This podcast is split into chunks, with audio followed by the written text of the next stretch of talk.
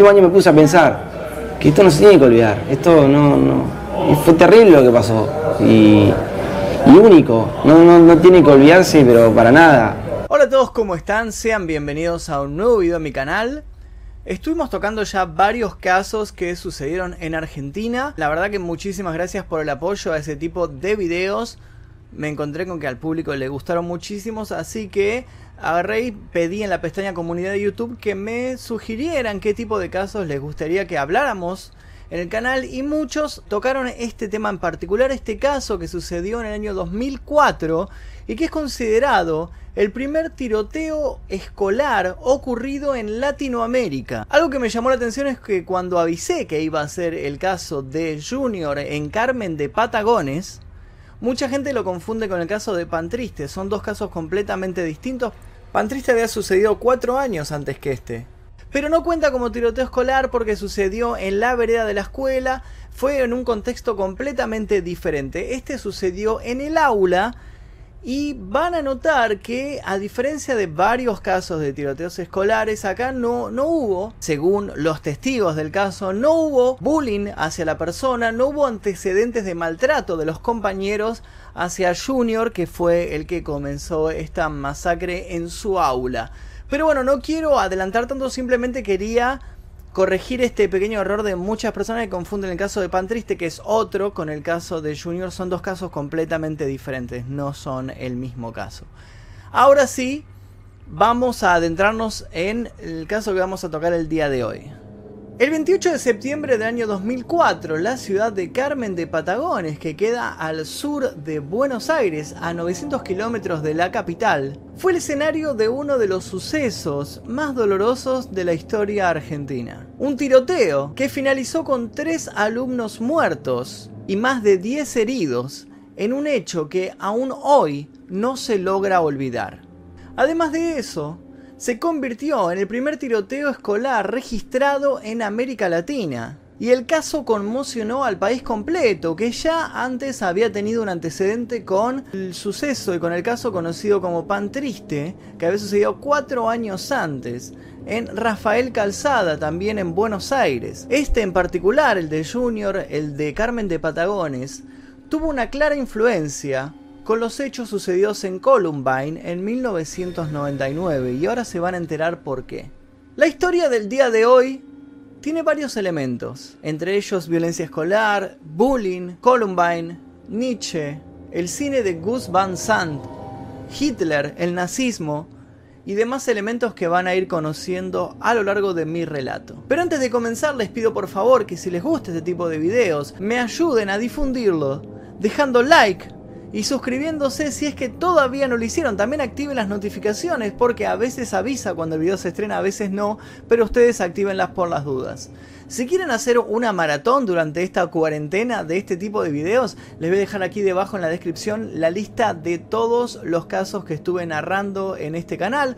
Ya son más de 30 casos, así que pueden verlos uno atrás de otro. Cualquier duda o sugerencia que tengan pueden escribirme a mi Instagram que es arroba magnumefisto y voy a estar respondiéndoles por ahí. Ahora sí, sin más demora, comencemos con el caso del día de hoy. Carmen de Patagones es la ciudad más austral de la provincia de Buenos Aires. Está situada frente a Viedma y es dueña de una belleza única. Todavía conserva algunas casas del estilo colonial y es elegida por mucha gente cuando quiere tomarse unas vacaciones diferentes, unas vacaciones de relax, con poca gente alrededor, sin tanto bullicio. Es una ciudad muy, muy tranquila.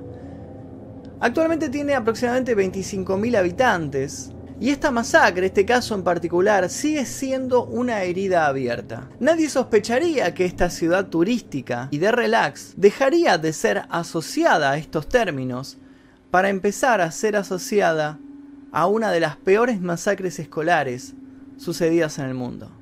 El protagonista de esta historia se llama Rafael Solich. Tiene 15 años. Nadie lo conoce por su nombre de pila, sino que todos le dicen Junior o Juniors. Es un apodo que le puso su padre porque él es muy fanático del club de fútbol Boca Juniors. Él era alumno de la Escuela Media número 2, Islas Malvinas, de Carmen de Patagones. A las 7.30 am del 28 de septiembre del año 2004, todos los alumnos de la escuela estaban contemplando cómo la bandera se izaba. Uno de los compañeros de Junior, de nombre Rodrigo Torres, ese día le había pedido a su madre no ir a la escuela. No tenía ganas de ir, no se sentía del todo bien y prefería faltar.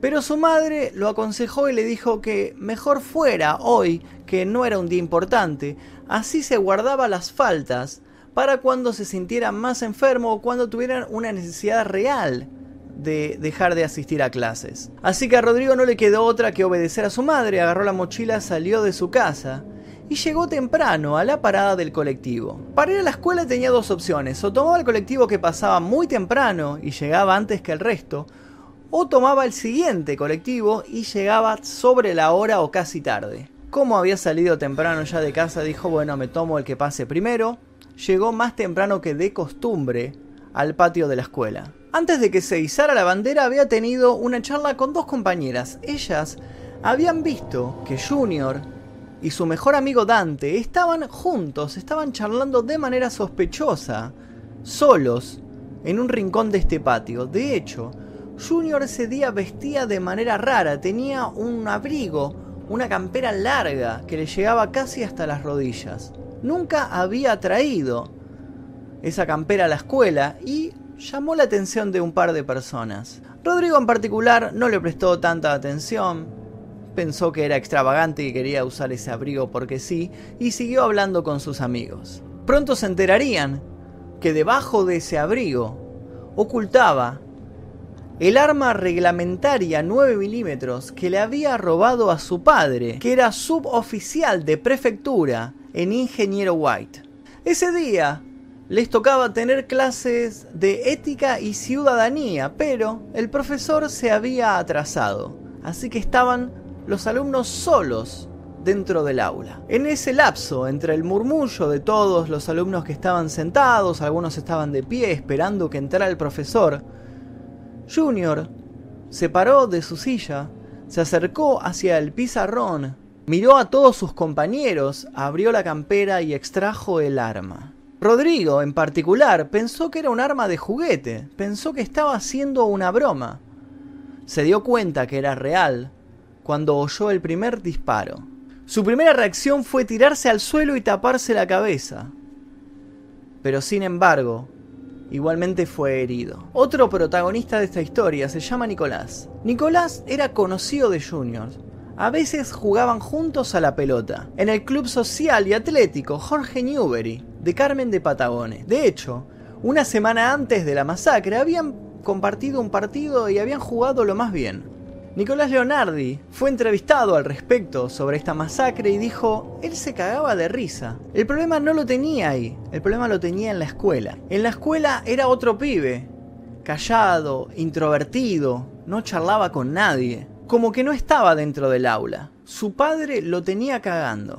Aquel martes trágico, Nicolás llegó junto con su amigo Federico. Él también observó que Junior y su amigo Dante estaban sentados en un rincón del patio de la escuela, solos, charlando, en una actitud un poco sospechosa. Pero dice que luego de eso no notó nada extraño. Nicolás fue el primero en recibir uno de los balazos que Junior disparó ese día. Pero antes de relatar lo sucedido en el aula, tenemos que conocer qué es lo que le había sucedido a Junior previamente. Según reconstruyeron los periodistas que escribieron el libro Junior, el día 27 de septiembre del año 2004, este chico había tenido una discusión muy fuerte con su padre.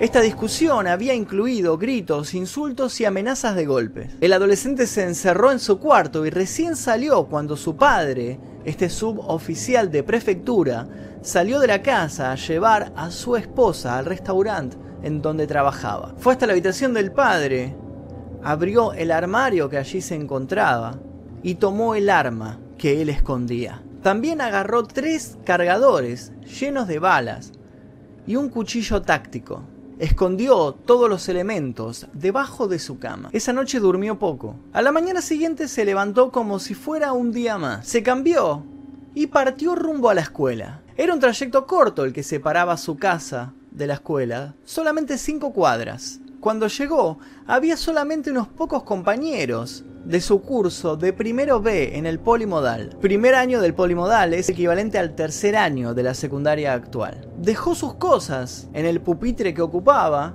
y partió rumbo al patio para ver el izamiento de la bandera, como era rutina en esta escuela. Luego de esto, los alumnos regresaron al aula. Nadie notó nada raro en Junior mientras estuvo sentado en esta aula, pero él ya tenía decidido lo que iba a hacer. Antes de que llegara el preceptor para tomar la lista, se paró frente al pizarrón, sacó su arma, apuntó a sus compañeros y comenzó a tirar. Cuando escuchó el primer disparo, Nicolás tenía en sus manos un CD que era un compilado de canciones que le había grabado su mejor amigo. No recuerda cuántos segundos tardó en entender que lo que estaba escuchando eran disparos reales. Tampoco recuerda cuánto tiempo tardó en reaccionar que el que estaba disparando era un compañero de su aula. Hoy todavía conserva ese CD. Era un compilado de canciones de cumbia. También carga con la marca de un balazo y los sonidos que escuchó esa mañana de septiembre. Pero la cicatriz más dolorosa que tiene es la que marca la ausencia de Fede, su mejor amigo, el que había grabado ese compilado de canciones que nunca llegaron a escuchar juntos. Me agaché y quedé duro mirando el piso, dice Nicolás. Pedía por favor que pararan los ruidos. Después, por un grito, me levanté de repente y salté sobre una compañera que se estaba moviendo. Rodrigo, mi compañero, en ese momento estaba parado, me estaba dando la espalda. Entonces lo abracé y salimos caminando despacio pero firme. Rodrigo me dijo, mirá lo que me hizo este hijo de puta. Y en ese momento le empezó a salir sangre por la boca. Ahí es cuando sentí que mi ropa también estaba pesada. Y noté que yo también había recibido un balazo. Esto lo cuenta Nicolás en el consultorio odontológico que hoy en día atiende, situado en la ciudad río negrina de Vietma, a 5 kilómetros de Carmen de Patagones. Además, añade que Junior no paraba de disparar hacia donde estaban dos compañeros en particular, Federico y Pablo Saldías. Dice que luego de todo este suceso él se desmayó, se despertó después de la operación que le hicieron y con la imagen en su cabeza de Junior disparando sin parar. Dice que en todo este, este tumulto, en todo este caos, pudo ver a su compañero Pablo Saldías, que solamente estaba duro y lo único que hacía era pestañear. Dentro de esa aula había 29 alumnos, de entre 15 y 16 años. Algunos corrieron hacia afuera de la escuela otros se refugiaron en la biblioteca. Los proyectiles que no mataron ni hirieron a nadie impactaron en las paredes. Las marcas estaban a media altura, lo que demuestra que Junior en ningún momento intentó disparar solamente al techo para asustar a la gente. Su intención todo el tiempo fue disparar hasta impactar en la mayor cantidad de compañeros que pudiera. Después de agotar las balas de su arma, Junior descartó el primer cargador y le puso el segundo. Salió hasta el pasillo y alcanzó a disparar una vez más hasta que el arma se le trabó. Esa vez, contra quien abrió fuego fue hacia el encargado del kiosco del buffet del colegio, quien milagrosamente salió ileso. En ese momento Dante, su único amigo, lo empujó por la espalda y logró desarmarlo. Junior comenzó a llorar desconsoladamente caminó hacia afuera de la escuela junto con Dante. Y cuando la policía apareció no se resistió, simplemente se entregó. Estaba en estado de shock. Entre sus ropas encontraron el tercer cargador que nunca llegó a usar y el cuchillo de campamento que también le había robado a su padre y que según dicen algunos testigos le había llegado a mostrar a su amigo Dante.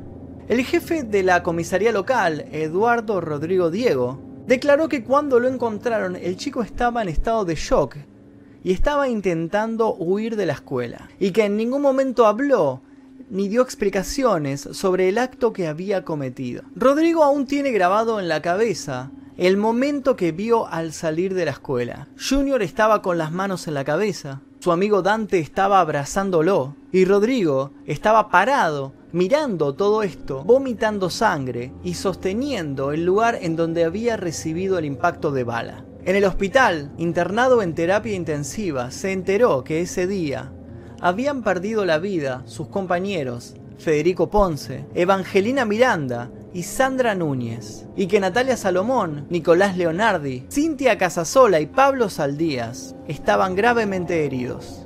De todos ellos, Pablo Saldías fue el que más grave estaba. Pasó tres días en coma y como consecuencia de los disparos, perdió un riñón y el vaso. Pero ¿qué fue lo que causó este tiroteo en la escuela? Los intentos de explicar esta masacre fueron variados.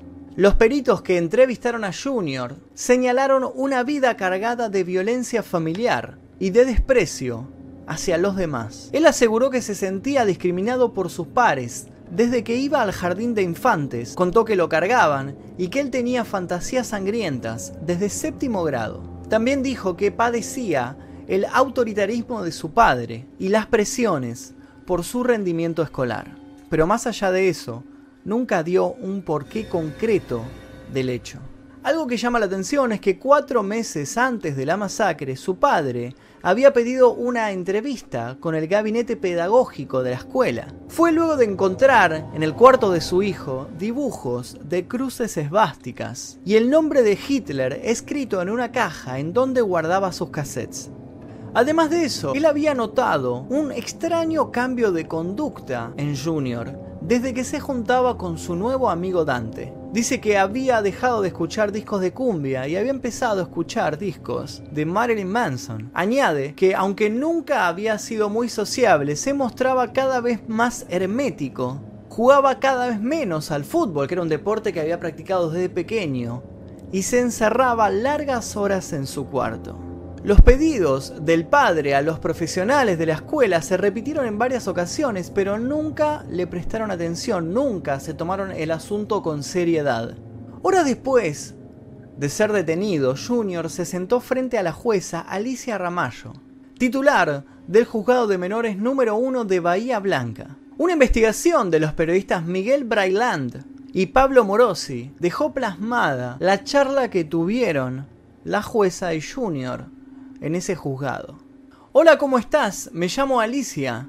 Soy la jueza que va a trabajar con vos por lo que hiciste. ¿Te sentís bien? ¿Me querés contar qué pasó? Eh, algo me acuerdo, dijo Junior. No, no sé, en realidad fue todo muy rápido. Pero qué barbaridad, querido.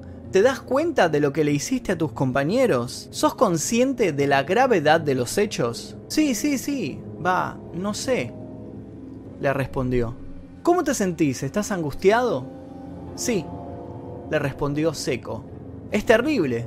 Supongo que estás arrepentido. Sí. Bien, Junior. Aunque no estás obligado, es importante que nos cuentes. ¿Qué te pasó? Cuando papá salió con mamá, me metí en la pieza y saqué la pistola y los cargadores. ¿El arma estaba cargada? inquirió la jueza. Junior no respondió, pero asintió con la cabeza. ¿Y después qué pasó? ¿Te fuiste a dormir así nomás? No, no dormí nada. ¿Por qué? ¿Estabas nervioso? Tenía escalofríos. Estaba descompuesto. ¿Y qué hiciste a la mañana siguiente? Salí a las 7. Me fui caminando a la escuela. ¿Qué pensabas en el camino? Nada. ¿Y qué hiciste cuando llegaste a la escuela? Entré y me fui a formar la fila para subir la bandera. ¿Le mostraste el arma a alguien? Preguntó la jueza. La pistola no. Junior se sentó en ese momento e hizo un largo silencio. El cuchillo se lo mostré a Dante. A cuentagotas, relató que se sentó solo en el primer banco del aula y que una vez que pasaron todos sus compañeros se puso de pie y caminó hasta el pizarrón. Dijo que se paró frente al curso y extrajo el arma, que ya estaba lista para disparar, que vació el cargador, que salió al pasillo y recargó, que le disparó a un señor, que no oyó voces, ni gritos, ni ruidos, que no era él, ¿Por qué lo hiciste? Le preguntó la jueza mientras le pedía por cuarta vez que levantara la cabeza y la mirara a los ojos. ¿Estabas enojado? le preguntó la jueza. Sí. ¿Con tus compañeros? Sí, susurró. ¿Con tu familia? También. ¿Por qué estabas enojado con tus compañeros? Me molestan. Siempre me molestaron desde el jardín. Desde el séptimo, que pensaba hacer algo así. ¿Y cómo es que te molestan? Me cargan. Me dicen que soy raro. Me joden porque tengo este grano en la nariz. ¿Y con tu familia? Tuve una pesadilla. Soñé que agarraba un cuchillo y apuñalaba a mi papá, pero él no se moría. Y me preguntaba por qué lo había hecho. Y yo le tiraba una silla y salía corriendo. La mujer revela que Junior la miraba con odio y ella sintió temor. Hasta que le preguntó qué le pasaba. Nada, respondió el chico y sonrió. Y luego le contó que tenía una obsesión con Hitler. Junior dice, empecé a buscar, a ver en el diccionario la biografía suya. Leí. Tengo un libro y dos fascículos. Luego de eso, dijo que todo el mundo le caía mal. Todos me caían mal, no me llevaba con ninguno. En el jardín tampoco, no me gustaba cómo eran. La forma de hablar, algo parecido que con mi hermano, todos muy alegres y yo excluido. ¿Y así como sos, te sentís feliz? ¿Feliz? Sí, no sé si mucho, pero me gustaría verme como otras personas. Pero a todo esto, ¿qué sucedió con su mejor amigo Dante? ¿Él acaso era cómplice en toda esta historia? Antes del horror, Dante, su único amigo, le prestaba libros que sacaba de la biblioteca en donde trabajaba su madre. Le llevó las obras de Nietzsche que fascinaron a Junior. Además, fueron juntos al cine a ver la película Elephant de Gus Van Sant, la película que narra los sucesos ocurridos en la secundaria de Columbine en 1999, en donde resultaron muertas 13 personas, heridas 24, y los dos asesinos, Eric y Dylan, terminaron suicidándose. Junior contó cómo este film lo impactó y lo dejó sin palabras. En los días siguientes a la tragedia, Dante estuvo como congelado, totalmente pasivo, pero unas semanas después comenzó a tener comportamientos extraños. Dicen que el muchacho seguía a alguna de sus compañeras por la calle, hablándoles en inglés, ellas no entendían lo que él les estaba diciendo. E incluso una de las jóvenes manifestó que no quería ir más a la escuela hasta que Dante abandonara el curso. En el área de salud mental del Hospital de Carmen de Patagones, en donde estaban atendiendo a Dante y a su familia, expresaron preocupación por el hecho de que él se mudara y abandonara este tratamiento. Si este chico no sigue en tratamiento, su situación puede derivar en otra crisis, dijeron. Dante fue cuestionado desde los minutos siguientes a la tragedia ocurrida el 28 de septiembre e incluso varios de los compañeros lo señalaron como cómplice y dijeron que él había planeado todo lo que iba a suceder y que Junior fue simplemente el ejecutor. Dante, de hecho, permaneció junto a su amigo mientras él vaciaba el cargador en todos sus compañeros. Claro que después, según el relato de varios de los alumnos, él fue el que desarmó a Junior, el que lo empujó y le quitó el arma, y que luego lo acompañó hasta la salida de la escuela, entre llantos, y lo hizo entregarse a la policía. Cierto es que luego de reincorporarse a la escuela, días después de la masacre, Dante nunca pudo volver a sentirse un compañero más. Los mismos alumnos lo excluían y finalmente tuvo que mudarse hacia alguna otra ciudad de Buenos Aires junto con su madre. Actualmente se desconoce su paradero. Recién hablamos del análisis psicológico de Dante y de que los expertos del hospital dijeron que tenía que seguir adelante con su tratamiento, pero ¿qué sucedía con Junior? Los expertos dicen que algo sucedía dentro de la cabeza de Junior y estaba ligado al odio. No se sentía querido. A los psicólogos le contó incluso que su padre lo maltrataba, que lo dejaba de lado, que una vez le pegó una trompada porque lo descubrió fumando, que era muy exigente y que el preferido de la familia era su hermano. Sus compañeros y docentes lo describieron como alguien tímido, callado, retraído, solitario, raro. Dicen que se quedaba sentado en el aula, en los recreos, dibujando, y no hacía nada más. De hecho, cuando revisaron su pupitre, el banco en donde se sentaba, encontraron anotaciones. Algunas decían, la mentira es la base de la felicidad de los hombres. Y otra decía, lo más sensato que podemos hacer los seres humanos es suicidarnos. Otra escritura decía, si alguien encuentra por favor el sentido de la vida, escríbalo aquí. Y la última decía, todos los que no sirven deben morir. Además de Nietzsche, le gustaba el filósofo alemán Philipp Mailander, quien consideraba que el suicidio y la virginidad eran como ofrendas hacia Dios, y además sostenía la teoría de que Dios se había suicidado para crear el mundo, y que en ese estallido se había creado la Tierra. Algo muy similar a la teoría del Big Bang, aunque cuando Mainlander la pronunció, nadie lo tomó seriamente. Algo llamativo de este filósofo es que él se enlistó en la guerra para morir por balas enemigas, pero ninguna terminó acertándole. Finalizó sus días quitándose la vida. Debido a todos estos análisis psicológicos y por la edad que tenía, Junior fue considerado inimputable. Pasó por una sede de prefectura y luego fue trasladado a un instituto de menores en La Plata. Allí, los expertos dijeron, a nivel de las relaciones interpersonales, no se observa en Junior la más mínima capacidad empática. La empatía es algo así como la posibilidad de ponerse en el lugar del otro y se registra la ausencia de sentimientos de culpabilidad. La culpabilidad es un sentimiento que surge a partir de la posibilidad del ser humano de reconocer al otro como una unidad separada de uno mismo y de poder reparar el daño ocasionado al otro como consecuencia de una propia acción. Finalmente, lo derivaron a una clínica psiquiátrica. Cuando cumplió la mayoría de edad, su caso quedó en manos del juzgado número 4 de La Plata. Allí confirmaron que todavía siguen teniendo el expediente, aunque se niegan a brindar información sobre la situación actual de Junior. De hecho, lo último que se supo de él es que vive en Ensenada y que sigue asistiendo a una clínica psiquiátrica. Su padre, Rafael Solich, Actualmente está cumpliendo una licencia extraordinaria previa a su retiro de la prefectura. Vale aclarar que su padre fue condenado a 45 días de cárcel por negligencia en el manejo de su arma y por dejarla al alcance de su hijo.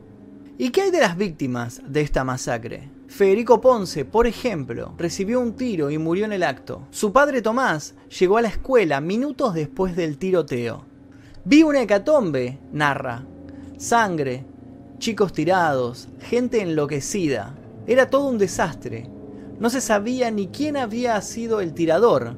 Algunos señalaban a Dante, pero otros decían que había sido su amigo Junior. Tomás Ponce, el padre de Federico, cree que la relación entre estos dos chicos, el descuido familiar y una muy mala intervención de las autoridades escolares provocaron esta tragedia. Dante y Junior eran los que molestaban al grupo, dice. Se sentían superiores, así que no hubo bullying, advierte la madre de Federico, de nombre Marisa Santa Cruz. En marzo, el papá de Junior fue a la escuela, habló con las psicopedagogas y contó que en la casa él no lo podía controlar, que estaba violento y que no quería que se juntara más con Dante, porque lo estaba llevando por un mal camino, agrega Tomás Ponce. También denuncia que a la que era la directora en ese momento de la escuela número 2, de nombre Adriana Goicochea, la retiraron de su cargo, pero al poco tiempo la nombraron inspectora. Tomás Ponce dice, a esta mujer la premiaron por matar a nuestros hijos. El presidente de Argentina por aquel entonces, Néstor Kirchner, decretó dos días de duelo y calificó el episodio como muy doloroso. Además, en todas las escuelas del país se realizó una jornada de reflexión sobre este suceso. En la costanera de Carmen de Patagones, un monumento, un memorial, realizado por el artista Danilo Basilov, recuerda a los chicos asesinados. Son tres árboles de metal de más de 10 metros de altura y con una estructura de vitró en la copa. En medio del dolor por las muertes, la escultura busca rescatar la fuerza por la vida. En la escuela media número 2, Islas Malvinas, la huella es indeleble. El aula estuvo un año cerrada y se convirtió en una sala de reuniones. En un día gris, la estridente mañana se llevó a tres ángeles. Nadie se acostumbra a vivir sin su compañía. Reza una placa que acompaña a las fotos de Evangelina, de Federico y de Sandra. Sus nombres también están grabados en la puerta del colegio, al que hoy asisten 600 alumnos de secundaria. No fue fácil recuperar la confianza de la ciudad, parte de ese trabajo fue encabezado por Adriana Rumek, quien en ese momento era profesora y dos años después asumió como directora de esta escuela. Los primeros tiempos fueron de dolor, pero cada día lo que se dio entre nosotros fue la posibilidad de poder seguir avanzando. Cada testimonio, cada experiencia de vida, lo que hizo fue encontrarnos en un proceso de salir adelante, apostar a la vida y apostar al futuro. Hoy vemos los resultados, explica. El primer año de Rodrigo, luego de la masacre, estuvo marcado por las operaciones, para reconstruirle el estómago y por los dolores. Pasé de ser alguien bastante activo en mi vida social a ser alguien que se pasaba todo el día postrado. No lo soportaba, no quería ver a más médicos. Quería quedar así y que pasara lo que tuviera que pasar. Cuenta Rodrigo en su casa de Viedma, donde reside actualmente. Como pudo, el mismo año de la masacre volvió al colegio, rindió las materias que le faltaban y se cambió de escuela. La salida la encontró en sus dos pasiones, el handball y el canto. Cuatro años después de la última operación volvió a jugar al handball y se sumó a un coro de la universidad. De a poquito me fui conociendo, viendo qué quería para mí. De ese lado me voy reconstruyendo de a poco. Tuve una segunda oportunidad y hoy busco ser feliz. En el brazo izquierdo lleva un tatuaje que dice You only live once, solo vives una vez. La adaptación de Nicolás fue más brusca. El lunes siguiente a la masacre volvió al aula. Cuando terminó la secundaria se instaló en La Plata, donde estudió odontología, aunque siempre tuvo claro que volvería a Carmen de Patagones. Mientras trabaja en su consultorio en Viedma, viaja una vez al mes para capacitarse en la escuela de ortodoncia. Es algo feo lo que me pasó y me va a durar para siempre. Creo que me enseñó a luchar. Hay veces que ante un problema te acordás de lo que pasó y si saliste de eso, podés salir de cualquier cosa. Nicolás habla pausado y tiene una mirada ausente. Por momentos parece que no está en su consultorio, sino que está en la antesala de esa mañana fría de septiembre del año 2004. Los estruendos aún lo perturban. No puede escuchar el sonido de un caño de escape y la pasa muy mal en Navidad y Año Nuevo con los fuegos artificiales. También le duele la ausencia de su mejor amigo. Nunca me pregunté por qué a mí, pero sí me pregunté por qué la muerte de Federico. Eso fue lo más duro. Yo veo la cicatriz y no me pasa nada, pero su recuerdo me queda para siempre. Ni él ni Rodrigo creen que Junior haya sido víctima del bullying. A veces escucho a la gente decir que nosotros lo jodíamos, y te puedo asegurar que no es así. Ni te dabas cuenta que estaba dentro del aula. Yo lo conocía del club de más chico, y era otro pibe. Yo no me explico lo que hizo, cuenta Nicolás. Una semana antes de los sucesos habían jugado juntos a un partido de fútbol y no notó nada raro. Rodrigo tampoco encuentra una explicación de lo que pasó. Me encantaría sentarme solo con Junior y entre mates que me cuente lo que pasó. Le preguntaría un montón de cosas. Estaría muy bueno. En lo que respecta a mí, está más que perdonado. A más de 15 años de la masacre, la violencia en las aulas sigue preocupando a las autoridades. En un cuestionario elaborado en la prueba Aprender, el 33% de los alumnos de quinto y sexto año de secundaria admitió que algunas veces discrimina a algún compañero por alguna característica personal o familiar. Además, el 38% confesó que algunas veces insulta, amenaza o agrede a alguno de sus compañeros. Pero luego de todo esto, ¿qué sucedió con Junior? Junior ya pasó los 26 años. Vive en Ensenada con su familia, a 15 kilómetros de La Plata. Según el periodista Pablo Morosi, autor de dos libros sobre este tema, no estudia ni trabaja. Está libre y periódicamente tiene que presentarse ante una clínica y ante la jueza. Al día siguiente de la masacre, la magistrada de menores de Bahía Blanca, Alicia Ramallo, lo sobreselló porque era menor de edad. Estuvo en la dependencia de Prefectura Naval de Ingeniero White hasta el 30 de septiembre, cuando las autoridades dijeron que ya no podían alojarlo. Ramallo entonces lo derivó a El Dique de Ensenada, que es un instituto de máxima seguridad con asistencia médica y con asistencia psicológica permanente. La jueza Ramallo confirmó que Junior estuvo ahí hasta los 21 años de edad. Desde entonces, el chico y su familia son prácticamente un misterio. A su padre, por ejemplo, la justicia no logra ubicarlo para entregarle las citaciones por los juicios civiles que iniciaron los padres de las víctimas. En algún momento pidió cambiar la identidad de su familia y en la prefectura de La Plata, en donde sigue ejerciendo como ayudante, cada vez que preguntan por él, dicen que está de licencia. Todos los que conocían a Rafael Junior Solich dicen que nunca más lo volvieron a ver. Y hasta aquí el caso de Junior Espero que les haya interesado. A mí personalmente me atrapó muchísimo mientras estaba investigando, mientras estaba armando el guion. Y me pareció muy interesante contarlo y narrarlo de esta manera, con tantos detalles, así extenderme todo lo que pudiera para que conocieran a todos los protagonistas, a todas las personas que formaron parte de esta tragedia. Es, es un caso relativamente reciente, pasó hace casi, casi 16 años. Eh, por lo cual todos los protagonistas siguen ahí, cada uno está trabajando, todos están intentando rehacer su vida, los que fueron heridos, los que salieron ilesos de milagro de esa aula ese día de septiembre del año 2004. Espero que les haya gustado este video, dejen like si es que les gustó, activen las notificaciones y pueden dejar aquí debajo sus sugerencias de posibles casos. Les dejo de vuelta aquí eh, toda la lista de casos que se tocaron en este canal, así si quieren hacer una maratón háganla. Mi nombre es Magnum Efisto, nosotros nos veremos seguramente en el próximo video. Adiós.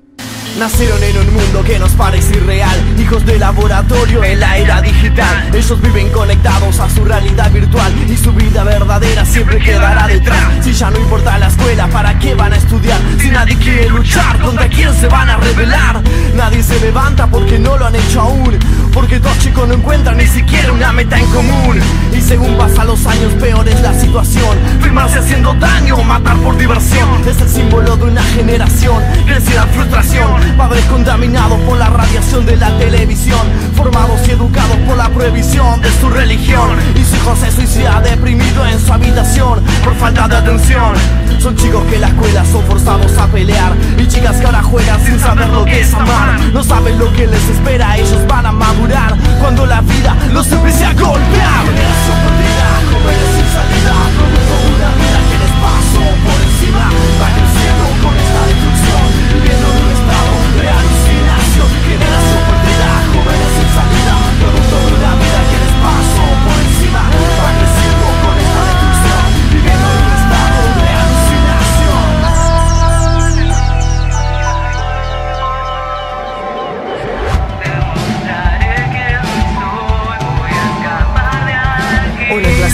está cerrado entraron y abrieron fuego. Los padres enojados culpan a los videojuegos. Que ellos mismos compraron, les dieron y se fueron. Los maestros quisieron enseñar y no pudieron. Fallaron en su intento, esto se puso violento. Así es este momento, esta furia racional. Los que vinieron antes hicieron todo mal. Fatal es la esperanza de estas mentes inconscientes. Su mismo huele sangre este espíritu adolescente. Que ayer no cantó Cobain hoy no representa muerte. Librados a su suerte, que a su cuerpo inerte Realmente lo que pasa es que hay depresión en masa Peleas en sus casas, viven con la presión de que algo lo desplaza. Tirados en su cama de una plaza Soñando cambiar el mundo en un segundo. Su profundo deseo es vivir en un recreo infinito. Lejos de los insultos y lejos de los gritos Prende fuego estas hojas, quema todo lo escrito